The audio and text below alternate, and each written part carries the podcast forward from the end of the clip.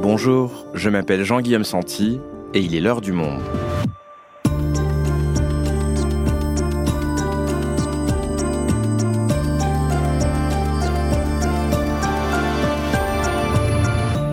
Aujourd'hui, à l'heure où le gaz russe est plus rare, les centrales nucléaires en maintenance, les barrages hydroélectriques affectés par la sécheresse, bref, à l'heure où l'Europe est désespérément en besoin d'énergie, et si le salut venait de la promesse de l'hydrogène? S'agit-il d'une énergie miracle qui va nous permettre de réussir une transition écologique, de prendre l'avion, le train, le bateau sans le moindre rejet de CO2, de révolutionner notre industrie et de créer de nombreux emplois en France? Nabil Wakim est journaliste spécialiste des énergies. Il anime notre podcast Chaleur humaine consacré à la transition climatique. Il nous explique les espoirs et fantasmes que suscite l'hydrogène. L'hydrogène est-il le pétrole de demain? Un épisode d'Adèle Ponticelli, réalisation Amandine Robillard et Quentin Tonneau.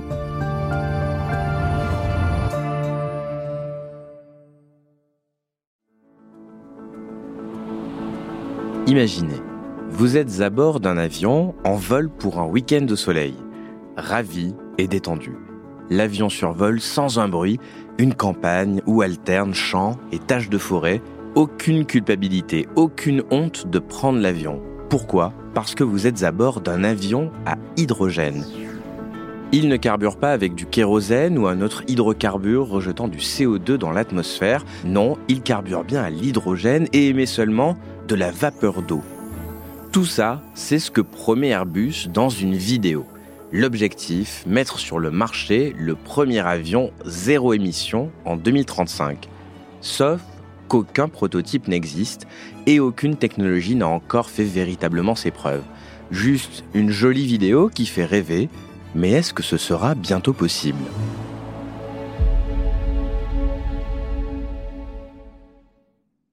Nabil, la vidéo dont on vient de parler, que Airbus a publiée, on n'a pas choisi cet exemple au hasard. En 2020, donc, Airbus a donné une conférence de presse pour présenter trois futurs avions à hydrogène. Et à l'époque, ce n'était pas passé inaperçu. La révolution hydrogène passera par l'un de ces trois prototypes chez Airbus. Le constructeur annonce qu'à l'horizon 2035, l'un de ces avions volera sans polluer l'atmosphère. Pourquoi ces avions intéressent-ils autant? Mais d'abord, euh, précisément pour les raisons que tu donnais, Jean-Guillaume, le trafic aérien, aujourd'hui, il représente euh, grosso modo entre 2 et 4 des émissions de gaz à effet de serre, mais tout ça, c'est en croissance. On prend de plus en plus l'avion, il y a de plus en plus d'aéroports dans le monde, et donc ça contribue très fortement au changement climatique. Et donc, ce qu'essaye de faire Airbus avec cette vidéo, avec ce projet, c'est d'expliquer que peut-être demain, on pourra prendre l'avion sans émissions de gaz à effet de serre. Et ça, d'un point de vue de communication, c'est très important. Mais en l'état actuel des choses, c'est vraiment pas sûr que je puisse faire un Paris-Barcelone en 2035 avec un avion à hydrogène. Pour être honnête, c'est un pari qui est très hasardeux. Pour l'instant, on n'en sait rien. Il y a beaucoup de difficultés pour arriver à faire un avion à hydrogène, des difficultés techniques, des difficultés d'organisation. Et le moins qu'on puisse dire, c'est que l'horizon de 2035 qui est présenté euh, par Airbus, c'est un horizon qui est très très très optimiste. Ce véhicule hydrogène est présenté comme la voiture du futur. Loin du clip promotionnel, une filière économique s'active au quotidien pour faire passer l'hydrogène du mythe à la réalité. À Héricourt, c'est le grand jour pour Gossin. L'entreprise lance en grande pompe ses deux premiers véhicules 100% hydrogène. Les semi-remorques de 38 et 75 tonnes défilent devant une centaine de personnes sous les projecteurs, en présence de nombreux élus. On entend donc souvent parler de voitures et de camions à hydrogène, comme ici sur France 3 en décembre 2020, avec toujours en fond de ces reportages ces petites musiques électro-futuristes. Il y a aussi les trains, les tracteurs à hydrogène. Alors, est-ce qu'aujourd'hui, Nabil, il y a des véhicules, des moyens de transport à hydrogène qui fonctionnent, qui ne sont pas à l'état de prototype? Oui, ça existe euh, notamment dans le ferroviaire. Il y a des trains en Allemagne et en France qui circulent déjà à l'hydrogène. Alors ça reste des petits projets, mais ça intéresse beaucoup euh, notamment les lignes euh, ferroviaires sur lesquelles les trains circulent au diesel et où là l'hydrogène pourrait être un vecteur énergétique qui remplace le pétrole. Et puis il y a aussi d'autres projets. Par exemple à Paris, il y a une flotte de taxis de plus de 150 taxis qui circulent à l'hydrogène. Ça reste euh, plus cher et compliqué à opérer, mais ça montre qu'il euh, y a des initiatives qui existent euh, dans la vraie vie. Donc ça veut dire que ça pourrait être une solution idéale, par exemple, pour la voiture individuelle, puisqu'il y a déjà des taxis qui fonctionnent? Alors, ce que disent les experts euh, du secteur, aussi bien de l'automobile que de l'énergie, c'est que c'est pas vraiment une solution pour le véhicule individuel. Ça peut marcher, par exemple, pour des flottes de véhicules d'entreprise, mais euh, pour des individus, pour remplacer euh, un véhicule thermique, aujourd'hui, on considère que le véhicule électrique, d'abord, est à un stade de maturité qui est beaucoup plus avancé. Ça existe, on peut en acheter, les batteries sont bien avancées technologiquement. C'est pas le cas du véhicule à hydrogène, qui est encore beaucoup plus loin. Et puis surtout, les coûts risquent d'être beaucoup plus élevés, alors que déjà le véhicule électrique représente un coût supérieur au véhicule thermique.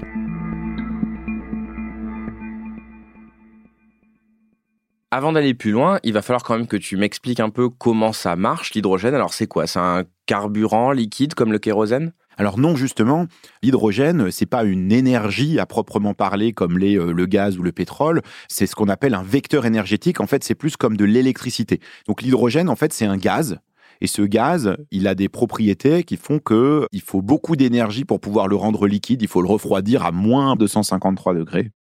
Et donc euh, ça, si on le rendait liquide, ça permettrait par exemple euh, de le stocker dans des réservoirs d'un avion ou par exemple le réservoir d'une voiture pour pouvoir l'utiliser un peu comme on utilise aujourd'hui du pétrole.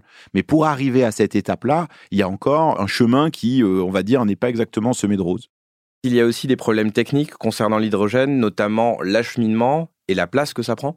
Absolument, Jean-Guillaume. D'abord, la question du transport est très importante, c'est-à-dire qu'on ne peut pas utiliser les gazoducs existants pour transporter de l'hydrogène, qui est un gaz qui a des propriétés différentes du gaz naturel, le méthane qu'on utilise aujourd'hui.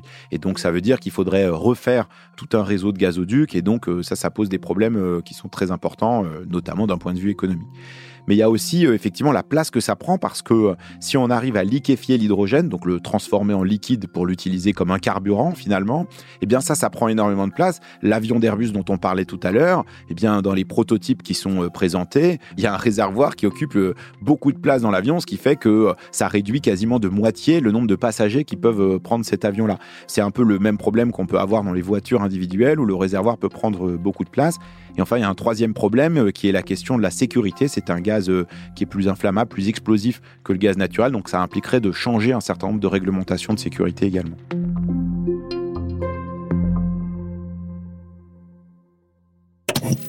« 1979. H2O, c'est de l'eau, de la vapeur d'eau tout simplement, sort donc de ce tuyau d'échappement, d'où plus de pollution.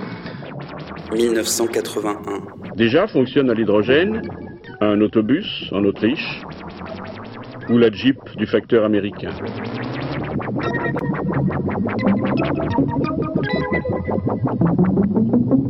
Et même de petits tracteurs. Nous allons entrer dans la civilisation de l'hydrogène. En dehors des fusées ou des avions, l'hydrogène demain servira aussi bien à chauffer des maisons qu'à faire fonctionner une foule de petits moteurs. Et pourquoi pas ceux de futurs hélicoptères individuels. 1982. L'hydrogène, c'est un peu le carburant miracle qui a toujours fait rêver puisque sa combinaison avec l'oxygène donne de l'eau. De fait, si les Américains ont décroché la Lune avec leur fusée, eh bien, c'est également grâce à l'hydrogène. 1988. En aéronautique, les soviétiques viennent de réaliser une grande première. L'hydrogène liquide vient d'être utilisé avec succès comme carburant pour un avion de ligne. 1996. Exhibition quasiment hollywoodienne pour la nouvelle voiture écologique de Mercedes. La Necar, c'est le nom de ce prototype, ne fonctionne pas à l'essence ni avec un moteur électrique classique, mais avec de l'hydrogène. L'hydrogène, ça fait rêver depuis très longtemps, mais la technologie en est encore assez balbutiement. Au fond, c'est un peu le serpent de mer du monde de l'énergie. Oui, absolument. On en parle en France euh, depuis les années 50-60. Il y a eu de très nombreux pays qui s'y sont penchés.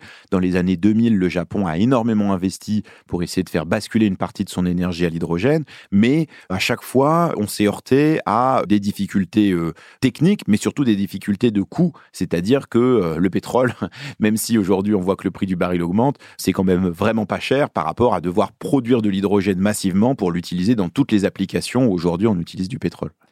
Donc ça, c'est la question du coût, mais d'un point de vue euh, technique de production d'hydrogène, est-ce que ça pourrait être une alternative au pétrole à terme?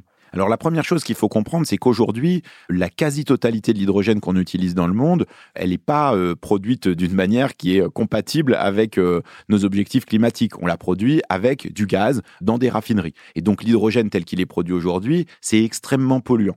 donc la première chose à faire si on voulait utiliser de l'hydrogène par exemple pour remplacer le pétrole et le gaz dans certaines applications, eh ben, ça serait déjà de disposer d'un hydrogène qui soit décarboné, qui soit pas polluant. Et alors comment on décarbone l'hydrogène? L'hydrogène existe à l'état naturel, mais l'hydrogène qui existe à l'état naturel, il est assez difficile à récupérer. Et donc, la plupart du temps, on va fabriquer de l'hydrogène. Et la manière euh, la plus simple de le faire, c'est en fait d'avoir de l'électricité. Donc là, en l'occurrence, ça peut être par exemple un champ de panneaux solaires. Et on va mettre une grosse machine qui s'appelle un électrolyseur à la sortie de ce champ. Et il va transformer cette électricité en gaz. Et donc, ce gaz, c'est de l'hydrogène. Et ensuite, il se posera la question de savoir comment on utilise ce gaz, donc l'hydrogène, pour pouvoir produire de l'énergie ailleurs, soit dans des véhicules, soit dans l'industrie, euh, soit pour stocker de l'électricité.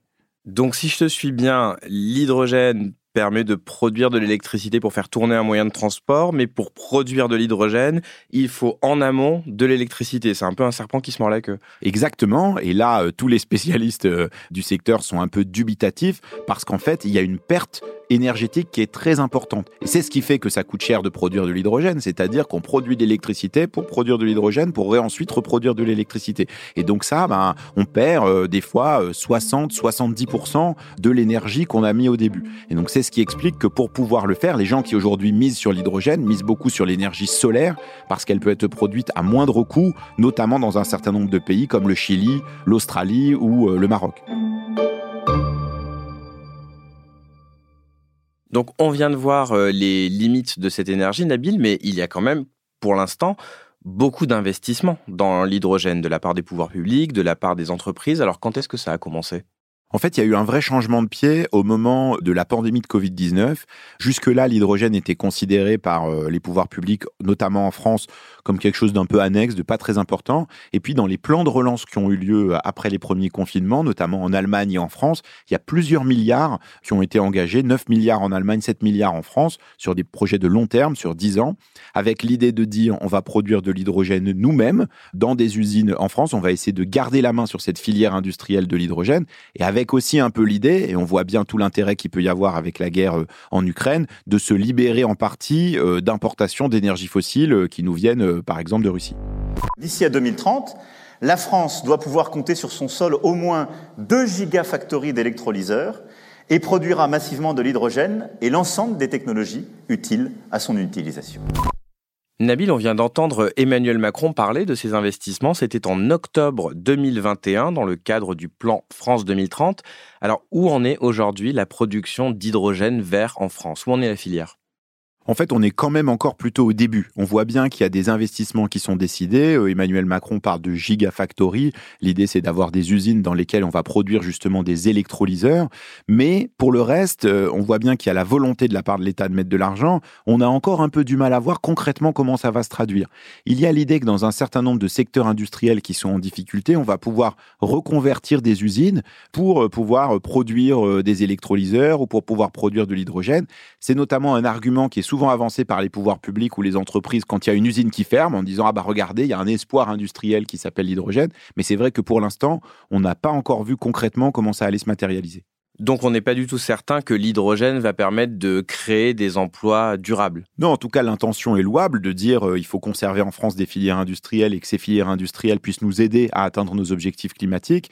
Et c'est vrai que la filière hydrogène en France, qui est en fait beaucoup constituée autour de la filière gazière, plaide beaucoup en ce sens et promet que à terme l'hydrogène permettra de créer en France 60 000, 70 000, peut-être 100 000 emplois.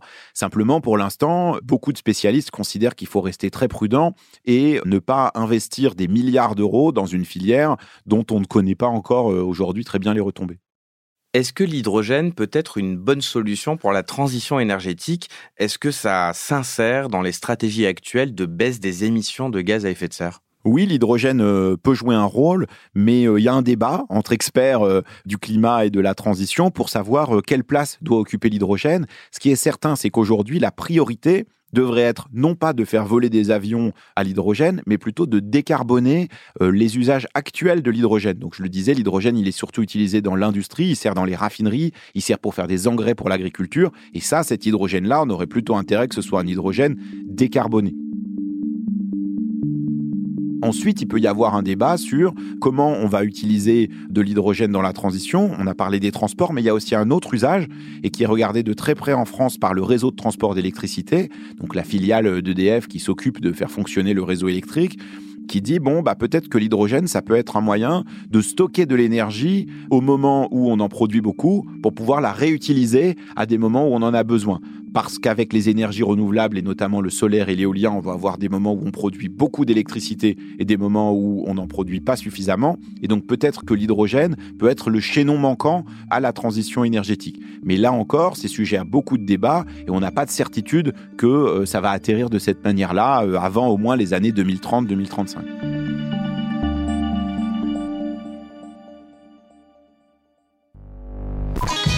Total, ExxonMobil, des poids lourds de l'industrie, polluants et gourmands en énergie fossile, une image qui appartient peut-être au passé. L'hydrogène décarboné, c'est un pilier de la transition puisqu'il permet de réduire les émissions de gaz à effet de serre. Nabil, cette façon de présenter euh, l'hydrogène vert comme une énergie miracle, elle est donc euh, largement exagérée, il y a beaucoup de limites. On peut dire donc que ce n'est pas un nouveau pétrole et c'est même risqué de laisser entendre ça. Absolument. Ce n'est pas le nouveau pétrole et il faut se départir du fantasme qu'il y aurait une alternative unique pour remplacer euh, tout le pétrole et qu'on le remplacerait par de l'hydrogène. On sait maintenant avec euh, les travaux des experts du GIEC, les, les experts de l'ONU pour le climat, que ce dont on a besoin en priorité au niveau mondial, c'est de très fortement développer la sobriété, donc baisser notre consommation d'énergie et en même temps développer les énergies renouvelables comme le solaire et l'éolien. Dans un certain nombre de domaines, l'hydrogène peut jouer un rôle et il ne faut pas le négliger, mais il ne faut pas considérer que ça puisse être l'alpha et l'oméga de la transition. J'irais même jusqu'à dire, et ça, une scientifique comme la climatologue Valérie Masson-Delmotte euh, l'explique bien, que les gens qui disent Ah, l'hydrogène peut être la solution à tous les problèmes ou qui pensent qu'en gros, on aurait une réponse unique face aux défis de la transition climatique, bah, en quelque sorte font un peu une espèce de déni face à l'ampleur du problème et refusent de comprendre qu'on ne peut pas trouver un système qui permette de conserver toute la société et l'activité économique basée sur le pétrole en remplaçant simplement par de l'hydrogène. Merci Nabil. Merci Jean-Guillaume.